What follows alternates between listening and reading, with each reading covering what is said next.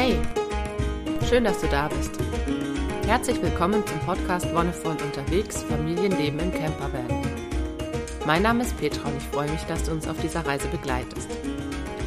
Und heute möchte ich über das Thema Freilernen, Schrägstrich Unschooling, Schrägstrich Wordschooling, wie auch immer du es nennen willst, beziehungsweise auch darüber sprechen, was so die feinen Unterschiede zwischen all diesen Begrifflichkeiten sind. Ich möchte gleich vorneweg sagen, dass wir natürlich in dieser luxuriösen Lage waren und sind, dass unser erstes Kind oder dass, äh, dass wir unterwegs waren, wo noch kein Kind schulpflichtig war aber auch, dass so Themen wie natürlich kindergartenfrei, also einfach institutionsfrei lernen und erfahren, wichtige Themen sind, die auch vielen immer durch den Kopf gehen. Ja, wie können wir das denn machen? Können wir unser Kind überhaupt da rausnehmen? Und verpasst es denn da nichts? Und lauter solche Themen spielen da natürlich eine Rolle. Und deswegen möchte ich da heute kurz erklären, was für einen Weg wir da gegangen sind und was wir da für eine Position auch haben. Und vorneweg möchte ich mich auch nochmal bei der Firma Vicon bedanken, die mich bei der Produktion des Podcasts unterstützt und ganz tolle Abisolierwerkzeuge macht oder auch Montagepasten und Pflegesets für Fahrrad- und Campingausrüstung. Ja, das Thema Freilernen. Freilernen, wie der Name schon sagt, heißt, dass es ohne irgendeine Begrenzung, also frei von Zwang, frei von Begrenzung, dem Kind ermöglicht wird, Lernerfahrungen zu machen. Und ich denke, die große die Frage ist, wie wir generell zum Thema Lernen stehen. Ist Lernen für uns was, was eher negativ konnotiert ist mit, ähm, ich muss mich hinsetzen und irgendwie Vokabelhefte durchbollern, so einen Vokabel nach der anderen mir irgendwie ins Hirn reinpressen, bis es nicht mehr geht oder mathematische, chemische Formeln auswendig lernen oder die Grammatikregeln von irgendeiner Fremdsprache. Ist das das, was ich unter Lernen verstehe, oder ist Lernen tatsächlich ein lebenslanger Prozess? Also das ist das, was wir so festgestellt haben, dass ja Lernen nicht nur oder wahrscheinlich sogar sehr wenig in der Schule stattfindet, sondern eigentlich in diesen alltäglichen Erfahrungen, in unserem alltäglichen Umgang miteinander, mit der Natur, mit den anderen Menschen. Und ich finde es total spannend zu sehen, wie auch ich jeden Tag nochmal Neues lernen kann. Und ich würde mal meinen, dass ich tatsächlich das meiste, was ich so mir angeeignet habe, auch außerhalb der Schule gelernt habe. Also ich meine, das sind dann natürlich auch wieder andere Institutionen, ne? gerade diese Yogalehrerinnen-Ausbildung oder die Massageausbildung.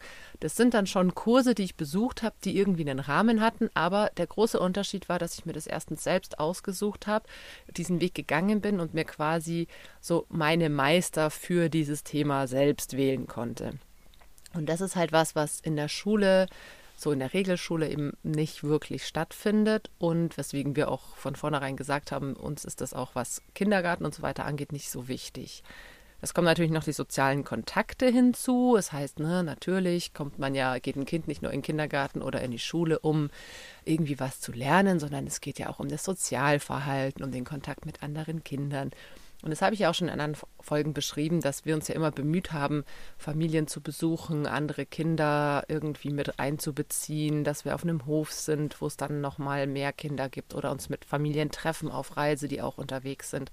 Das ist schon wichtig und da sehen wir auch, wie viel ja, wie viel Zugewinn die Kinder davon haben, wenn sie mit anderen Kindern spielen und wenn sie dann auch so ihre eigenen kleinen Spiele entwickeln, sei es jetzt Rollenspiele oder direkt Projekte, also gerade die größeren, die dann schon anfangen. Letztens irgendwie haben sie angefangen, aus altem Holzteil eine Rakete zu bauen. Und das, ja, es entsteht einfach nochmal mehr, als wenn man nur mit den Geschwisterkindern, die man ja sowieso immer um sich rum hat, spielt, weil nochmal andere Einflüsse reinkommen, andere Ideen, andere Gedanken, so wie wir es bei uns Erwachsenen ja auch kennen. Und deswegen finde ich, ist ähm, ja einerseits diese Frage nach dem, ja, lernen denn die Kinder dann überhaupt was mit einem eindeutigen Ja zu beantworten, weil sie erstens genau das lernen, was für sie wichtig ist und zweitens genau das lernen können, was ähm, vielleicht auch eine gewisse Relevanz hat. Also wenn ich jetzt mit einem Kind, keine Ahnung, in der ersten Klasse sitze und das Kind einfach noch überhaupt keinen Zugang zu Buchstaben hat, warum muss ich den dann reinprügeln, jetzt lesen zu lernen? Vielleicht hat es einen super Zugang zu Zahlen und rechnet in der ersten Klasse vielleicht schon bis 200 oder könnte bis 200 rechnen. Aber es wird halt durch das Regelschulsystem auch gebremst, weil es in der ersten Klasse überhaupt nicht Thema ist, bis 200 rechnen zu können. Ja, aber man muss dafür auch schon lesen können. Ne? Und so äh, finde ich, ist es auch nicht sehr dem Kind, na, jedes Kind ist verschieden. Es entspricht nicht jedem Kind dieses starre System, wo dann ein Thema vorgegeben wird und das dann einfach abgearbeitet werden muss. Wir hatten auf Reise tatsächlich ja eine App auf dem ähm, Tablet, die, oh Gott, wie heißt die denn? Anton, glaube ich. Ja, es ist eigentlich so eine unterstützende Lern-App für Grundschulkinder. Und da geht es um ja ganz spielerisch Buchstaben und Zahlen lernen und nachmalen. Und das hatten wir tatsächlich mit dabei, weil die Kinder halt natürlich trotzdem Bock auf Tablet haben, wenn wir irgendwie Handys nutzen oder Smartphones nutzen. Und uns war aber wichtig, dass sie halt nicht irgendwie sich irgendwelche Videos reinziehen oder ähm, Spiele spielen, sondern wir haben gesagt, na okay, wenn sie das Tablet nutzen, dann sinnvoll in Anführungszeichen. Dann hatten wir halt diese App runtergeladen. Und das Spannende war, dass sich die Kinder eben auch ganz selbstständig damit beschäftigt haben. Klar, es ist ein cooles Medium irgendwie, dieses, dieses Gerät, wo man mit dem Finger draufdrückt und Sachen nachfahren kann und malen kann und was auch immer. Aber es ist auch eine sehr spielerische Herangehensweise. Ne? Die können einen Buchstaben nach dem anderen machen oder Wörter nacheinander machen oder Zahlen, was sie auch immer wollen. Ähm, und da fand ich es so interessant zu sehen, mit wie viel Freude sie halt auch rangegangen sind. Ja, oh, können wir ein paar Buchstaben malen, können wir, äh, können wir rechnen, was auch immer.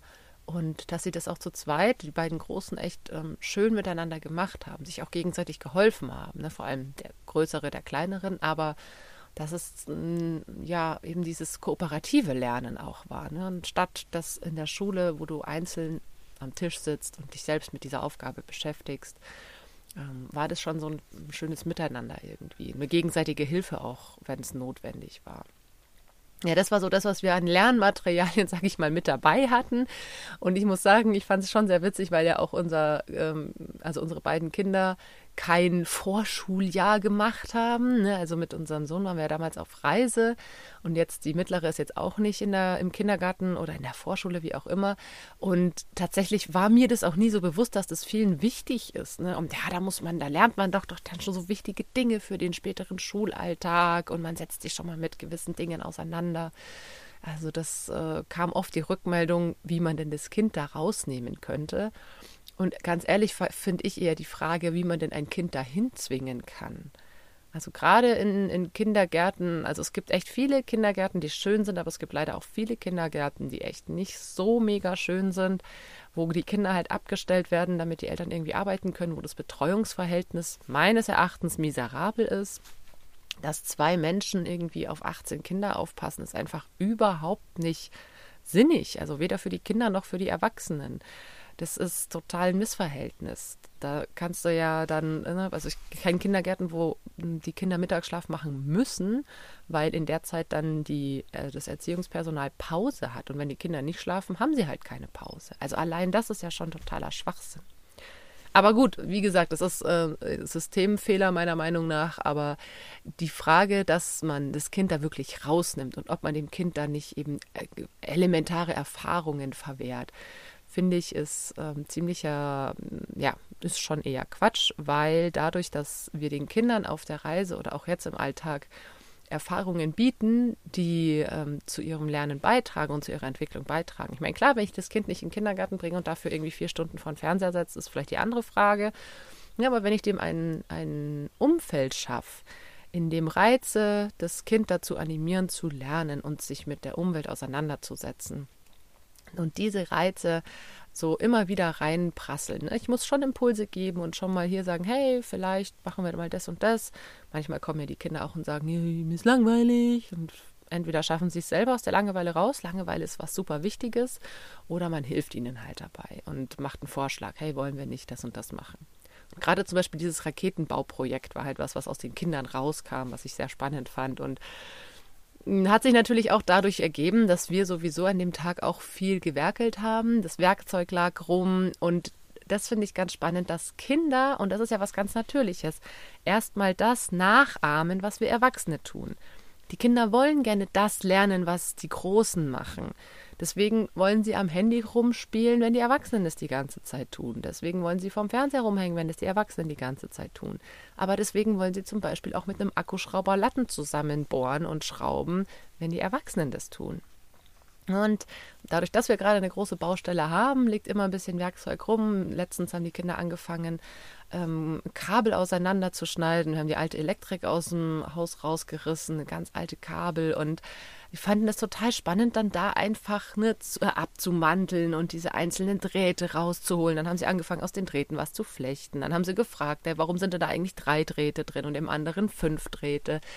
Und ne, so gibt es einen ganz spielerischen Zugang zum Thema Elektrik. Also das fand ich total wertvoll zu sehen, wie wie einfach das ist. Du drückst dem Kind eine Kabelschere in die Hand, sagst du, ne, so und so kannst du das machen, drückst ihm meinetwegen einen Entmanteler in die Hand und ähm, das Kind findet vielleicht sogar selber heraus, wie es funktioniert und setzt sich damit mit dieser Materie erstmal auseinander. Und wenn es Fragen hat, kommt es zu dir und fragt natürlich, warum sind da fünf Kabel? Warum ist das eine blau und das andere äh, braun? Warum ist, keine Ahnung was, ist da überhaupt noch Strom drauf? Wann ist da Strom drauf? Wie funktioniert es mit dem Strom eigentlich?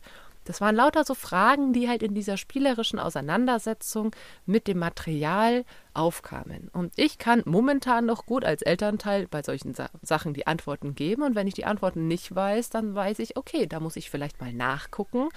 Ist praktisch, dass es das Internet gibt. Schaust du nach, was ist das jetzt? Ähm, kannst den Kindern dann erklären oder du schaust sogar zusammen nach. Manche Sachen kann man auch super in Büchern nachschlagen. Oder du fragst tatsächlich eine Fachperson. Ne? Wenn der Elektriker da ist, dann kannst du fragen. Unser Elektriker heißt Florian. Hey Florian, warum ist denn das jetzt eigentlich so? Warum muss man denn den Kabel überhaupt abmanteln? Und wie funktioniert das mit dem, ähm, ja, mit den ganzen Drähten da drin? An dieser Stelle ähm, möchte ich auch noch mal kurz auf ein paar Produkte von Vicon aufmerksam machen. Da werde ich auch in der ähm, übernächsten Folge ein bisschen mehr dazu erzählen. Ähm, auch Vicon macht ganz coole Abisolierwerkzeuge, Kabelscheren, unter anderem die, mit denen meine Kinder jetzt gerade gespielt haben. Ähm, und ganz viele Tools, um mit der Elektrik klarzukommen. Also es gibt auch ganze Sets, wo du dann Entmantelung, Abisolierung, Krimpen und sowas zusammen hast. Ich setze den Link auf jeden Fall in die Beschreibung. Guck da gerne mal rein. Ja, und ein anderes Thema neben dem Handwerklichen ist dann natürlich auch so dieser Umwelt-Naturgedanke. Das sind halt auch Themen, die mir als Mutter wichtig sind, ne? dass die Kinder irgendwie wissen, sich in der Welt zurechtzufinden. Und ich habe eine gute Freundin, die sich total gut mit Heilpflanzen zum Beispiel auskennt. Und mit der immer, wenn wir unterwegs sind, können sie sie fragen, was ist das? Kann man das essen? Und dann laufen die da irgendwie, es war eine total schöne Erfahrung, Mitte März durch die Wiesen und finden lauter essbare Pflanzen. Ne? Und wir konnten sogar einen kleinen Wildkräutersalat draus machen. Das finde ich eine total spannende Erfahrung und auch das ist ein Feld, wo ich noch als Erwachsene ganz viel lernen kann, weil ich auch nicht alle Pflanzen kenne. Ja, und dann kannst du entweder mit der App, wenn du dann nicht so eine coole Freundin hast, die das alles weiß, gibt es zum Glück auch ein paar Apps, mit denen du das bestimmen kannst, oder du nimmst dir wirklich einen Pflanzenführer mit. Und dann kannst du die Kinder gleich wieder einbeziehen. Ne? Dann lass das, lass das Kind mal vorlesen. Wie heißt denn die Blume? Ähm, was hat die denn vielleicht für Wirkstoffe? Oder was braucht die, um zu wachsen? Und wenn du da so einen, ja, einfach das immer wieder einfließen lässt, habe ich den Eindruck, dass die Kinder mit so viel Freude und so viel Spaß lernen. Das ist einfach, einfach herrlich, wirklich. Die ganze, ja, diese ganze Leichtigkeit, mit der die Kinder da rangehen, da können wir uns Erwachsene echt noch eine ganz schöne Scheibe abschneiden. Ähm, ja, was ich natürlich auch ganz, ganz spannend fand, ist ähm, Tiere, ne? Tiere zu begegnen, die man sonst nicht kennt. Gerade in, in Schweden und Skandinavien mit den Rentieren, die dann auf der Straße laufen, auch ab und zu mal den Elch zu sehen.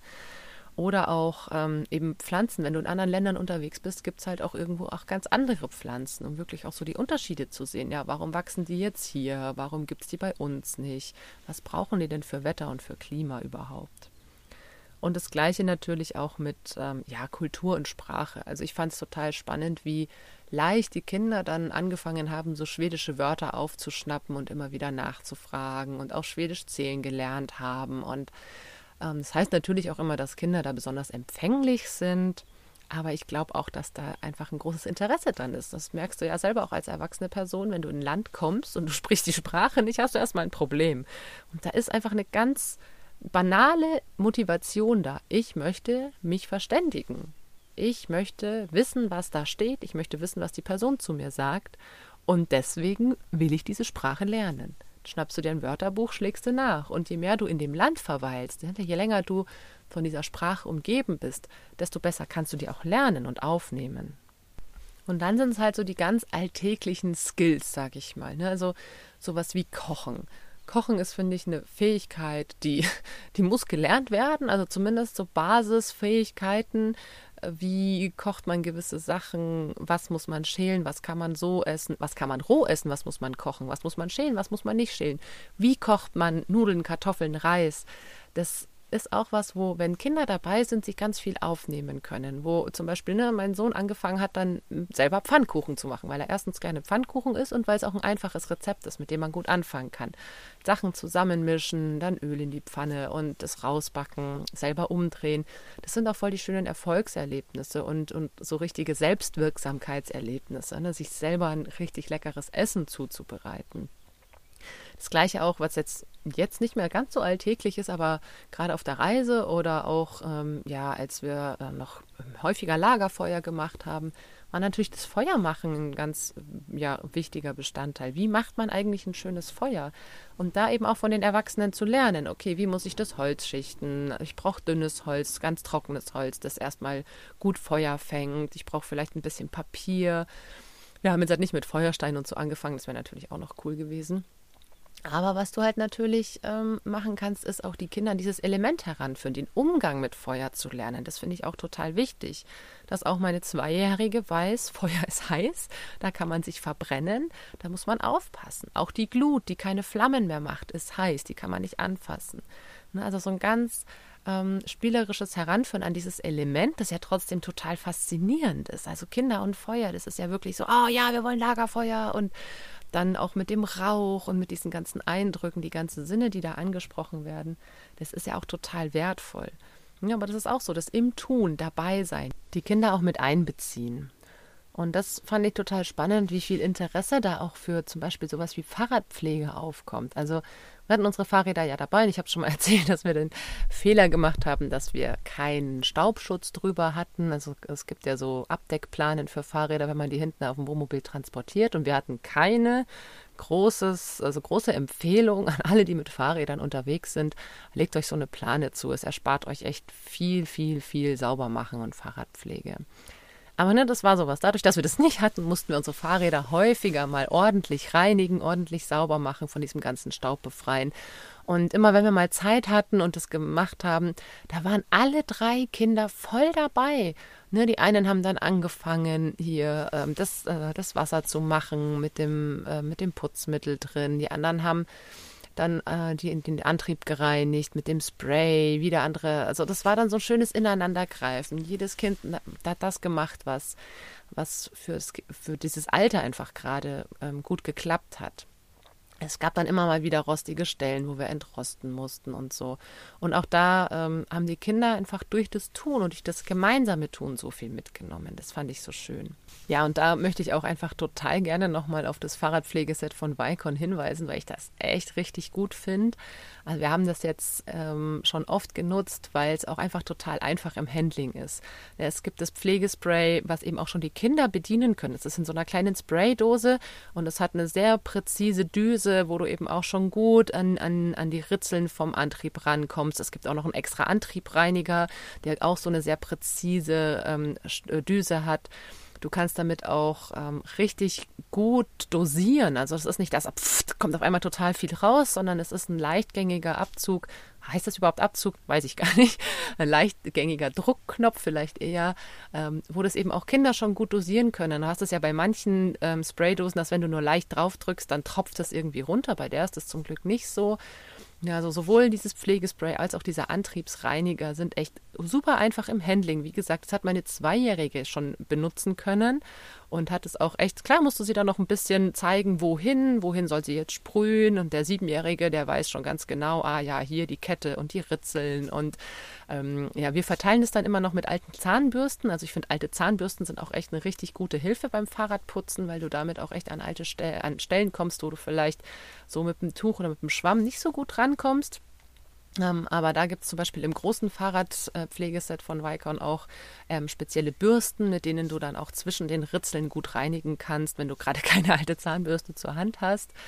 Und ähm, ja, gerade auch sowas wie Spezialöl für die Kette, ne, so ein Pflegeöl, finde ich auch richtig gut, weil habe ich schon viel ausprobiert, also weil ich auch immer so war, hm, naja, kann man das nicht vielleicht einfach mit, mit Speiseöl machen, ne? weil ich oft in der Verlegenheit war, dass ich kein gutes Öl da hatte und mir dann dachte, naja, wenn jetzt die Kette schon sauber hast, dann ölst du sie noch ein. Ah ja, hm, hast du kein Öl, probierst es mal mit Speiseöl. Aber es ist halt einfach keine Speise. Es ist äh, ein, äh, eine Maschine letztendlich. Es sind mechanische Teile und da braucht es einfach ein gutes Öl dafür. Und das, ähm, ja, das Antriebsöl, das Kettenöl von Vicon ist da auch echt richtig gut. Es schmiert einfach wunderbar, hat auch so eine, eine ganz tolle ähm, Konsistenz. Ne? Das tropft ja auch nicht überall runter. Also wenn du es einmal mit Speiseöl gemacht hast, dann weißt du den Wert von einem richtig guten Kettenöl auch zu schätzen. Das ist auch super zu dosieren. Das kannst du schön auf die Kette auftragen, ohne dass viel daneben geht. Das finde ich auch immer schade, wenn du dann irgendwie die Hälfte vom Kettenöl dann verschwendest, weil du es nicht richtig dosieren kannst. Ja, und auch da haben die Kinder schon super mitgeholfen. Und mein Großer ist jetzt inzwischen so weit, dass der sein Fahrrad selber pflegt. Also man muss ihn dann zwar daran erinnern, hey, wäre es mal nicht wieder Zeit. Und jetzt so im Frühling, so wenn jetzt auch langsam so der ganze Salzbelag von den Straßen runter ist, wird es auch ein bisschen weniger. Aber gerade so im Winter, Herbst, Frühling, wo die Straßen gesalzen waren, dann musst du das halt auch öfter machen. Oder wie gesagt, wenn du ohne gute Abdeckung deine Fahrräder transportierst, einfach wirklich sauber machen, pflegen, weil dann hast du auch einfach viel länger Freude dran. Also das ist halt auch was, was ich gemerkt habe. Ne? Du kannst ähm, natürlich auch dein Fahrrad fahren, wie du ja wie du magst, ohne das groß zu pflegen. Aber ich habe das auch jahrelang gemacht. Aber es ist halt einfach echt schade, wenn dir dann die Teile kaputt gehen oder wegrosten oder ja das ganze Fahrrad dann einfach im Eimer ist. Ja, und ähm, was äh, für Leute, die dann auch Wert auf Hochglanz legen, noch interessant sein könnte, ist das PTFE-Spray. Damit kannst du auch wirklich dein Fahrrad nochmal richtig schön polieren. Das haben wir jetzt nicht gemacht oder brauchen es auch wenig, weil einfach die Kinder, ne, die heizen sowieso durch jede Pfütze durch und es ist dann sowieso schnell wieder dreckig. Aber ähm, ich habe äh, einmal habe ich tatsächlich mein Fahrrad richtig auf Hochglanz poliert, bevor ich es verkauft habe. Ähm, aber ich meine, das ist äh, natürlich auch einfach Geschmackssache. Ne? Ich kann Leute total verstehen, die sagen, wenn sie in der Stadt unterwegs sind, ähm, dann wollen sie lieber ein schönes Fahrrad haben. Es gibt auch echt viele Menschen, die inzwischen berufsmäßig mit dem Fahrrad unterwegs sind. Und da ist das PTFE-Spray auch ähm, richtig, richtig gut. Wie gesagt, ich habe es bisher nur einmal gebraucht, um mein Fahrrad einmal zum Verkauf herzurichten. Aber vielleicht hat es auch was gebracht. Es wurde verkauft. habe einen ganz guten Preis dafür bekommen. Aber da, da, merkt man auch einfach, finde ich, wie, ja, also wie so diese, dieses Auseinandersetzen auch mit der Technik, ne? Okay, ich muss da diese Ritzel schmieren, ich muss, bei der Bremse mussten wir mal entrosten und so, dass es wieder alles funktioniert und gut geht. Dass da einfach so ein ganz, ganz, ganz fundamentales Verständnis auch für dieses Gerät aufkommt, für das Fahrrad an sich. Wie funktioniert es und was muss ich tun? Und ähm, das finde ich total wertvoll, weil später können meine Kinder dann vielleicht auch ihr Fahrrad mal selber reparieren, wenn sie einen Platten haben, wenn die Kette rausspringt, wenn die Kette reißt, was auch immer. Das finde ich ist eine wichtige Fähigkeit, dass man so diese Mobilität im Alltag, die man hat, oder das Fahrrad, das man nutzt, ähm, pflegt und reparieren kann. Und ich muss sagen, dass ich da selber auch auch wieder in einem krassen Lernprozess bin. Ne? Also auch das finde ich ist so dieses freie Lernen. Fahrradreparaturen, Fahrradpflege lernst du nicht in der Schule, obwohl es eigentlich super sinnvoll wäre. Genauso mit dem Auto. Autoreparaturen, Autopflege lernst du nicht in der Schule. Klar, es ist noch vielleicht nicht Thema in der Grundschule, weil man noch kein Auto fährt, aber in der Oberstufe, ne, da fangen alle an, vielleicht schon mit 16 mit Roller oder sowas. Das ist auch alles Wissen, was man sich selbst aneignet, wenn man Lust dazu hat. Und das ist dieses, ja, dieses Konzept vom freien Lernen. Und ich habe es am Anfang angesprochen, es gibt dann noch das World Schooling und das Unschooling. Das sind einfach nochmal Begriffe, die so ein bisschen dieses ja, schulische ähm, in den, ja, was heißt nicht in den Fokus rücken, aber dieses schulische gerade beim Unschooling ja verneinen. Also ich möchte eben nicht schulische Lernverhältnisse schaffen, sondern ich möchte das ohne diese Institution und das World Schooling so ein bisschen im, im, Gegensatz dazu. Ich sehe die ganze Welt als Schule, wobei es ist eigentlich kein Gegensatz, sondern es unterstreicht es ja eigentlich. Ne, ich nehme mir die Welt fahre an Orte, die interessant sind oder suche mir Menschen, die mich bei einem gewissen Lernprozess unterstützen können. Ja, und wenn ich gerade niemanden in der Nähe habe, der mir sagen kann, hey, wie ist denn das mit Ebbe und Flut und wie funktioniert das mit den Gezeiten, dann fahre ich halt vielleicht ans Meer, hm, schaue, ob ich irgendwie Leute, sei es jetzt als Einheimische oder auch ähm, vielleicht Experten, Expertinnen, Meeresbiologinnen, was auch immer fragen kann. Gerade da, wo solche Besonderheiten sind, gibt es jetzt auch oft Museen oder sowas. Also ich kann einerseits sagen, ich gehe mit den Leuten da ins Gespräch, auch wenn die jetzt vielleicht nicht studiert sind, aber wenn man am Meer lebt, hat man das mit den Gezeiten auf jeden Fall schon miterlebt und kann es auch erklären. Oder ich suche mir eben ähm, sowas wie ein Museum oder ähm, setze mich einfach hin und beobachte das Ganze. Und das finde ich halt so spannend. Also gerade so diese außerschulischen Lernorte, Museen oder auch so, so Erfahrungspfade, sei es jetzt halt eben ein Kräuterlehrpfad oder wir hatten in Marburg, wo wir lange Zeit gelebt haben, einen Planetenlehrpfad, wo man ganz auf spielerische und kreative Art und Weise sich mit Themen auseinandersetzen kann, die halt sonst irgendwie im Buch beschrieben sind vielleicht auch stinktrocken, langweilig, wo man sich als Kind dann in der Schule denkt, äh, muss ich das machen?